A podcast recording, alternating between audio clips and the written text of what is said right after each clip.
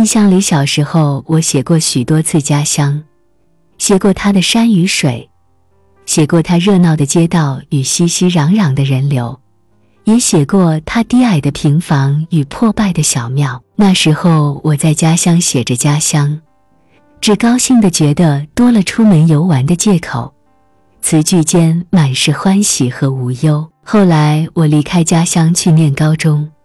繁重的课业让我的眼里只剩下一方书桌，我不再去描写我的家乡，甚至无暇去思念。再后来，我穿越大半个祖国，来到从未踏足的深圳，被陌生的城市中无数新鲜有趣的事物迷了眼，搭着新朋友的肩膀，只觉得思乡不过是怯懦者的借口。如今，我独自在雨中闲游，忽然理解了李白的乡愁。我的家乡终究变成了故乡。故乡两字到底有些沉重，承载着太多游子思念却又回不去的哀愁。于是我在雨夜提笔，妄图去讲讲我心中的小城。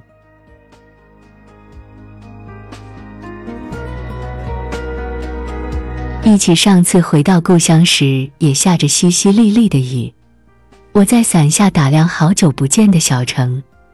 猛然惊觉，故乡已经变得陌生。我以为我熟知那七拐八绕的小巷，也该记得那繁华的商城。可当我跨过三年的光阴，再去仔细的用脚步丈量时，一切早已变了模样。街边的小吃不似当初滋味，也不见了旧日低矮的小楼。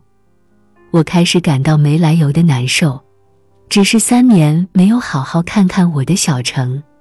它怎么会变得如此陌生？明明小道上翻起的地砖，墙角丢弃的杂物，都还在我脑中停留，故乡却把我抛下先走。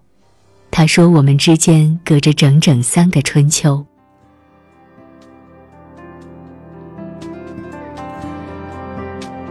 我失魂落魄的往家的方向走，路上忽然闻到一阵芳香，是金桂开满枝头。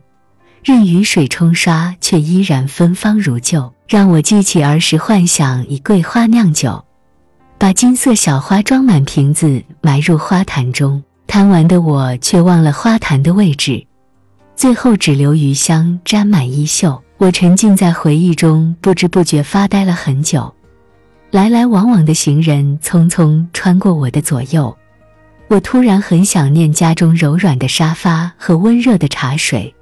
便提起裤脚飞奔起来。爸妈在家已经准备好了饭菜，笑着招呼我快去洗手。愉快的心情一下充盈在胸口。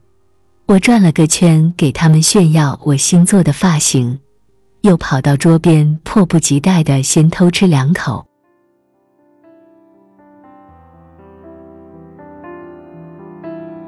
昨日午后。我撑着伞走在校园的小路，恍惚间抬头，觉得回到了故乡。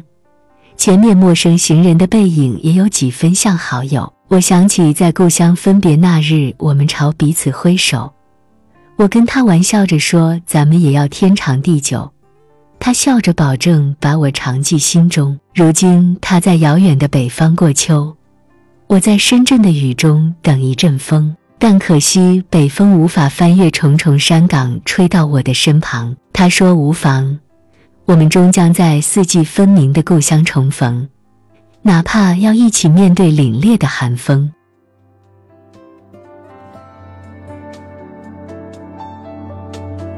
写到这里，我没有真正去描写故乡的风物，因为我深爱的故乡，并非只有小城中的一草一木。还有我的家人与旧友，他们是我故乡的灵魂，与坐落中原的小城一起成为我心灵永远的乌托邦。我现在终于明白，故乡一直在我的身后，让我在一切困难面前绝不低头，哪怕我落魄到一无所有，我至少还永远有故乡，哪怕到处暴雨如注。那里仍有爱我的人，撑起一片晴朗的天空。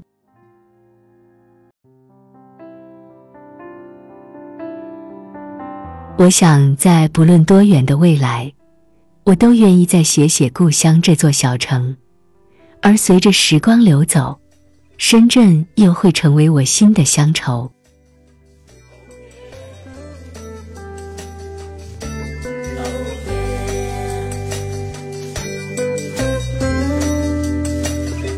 王子言《故乡》分享完了。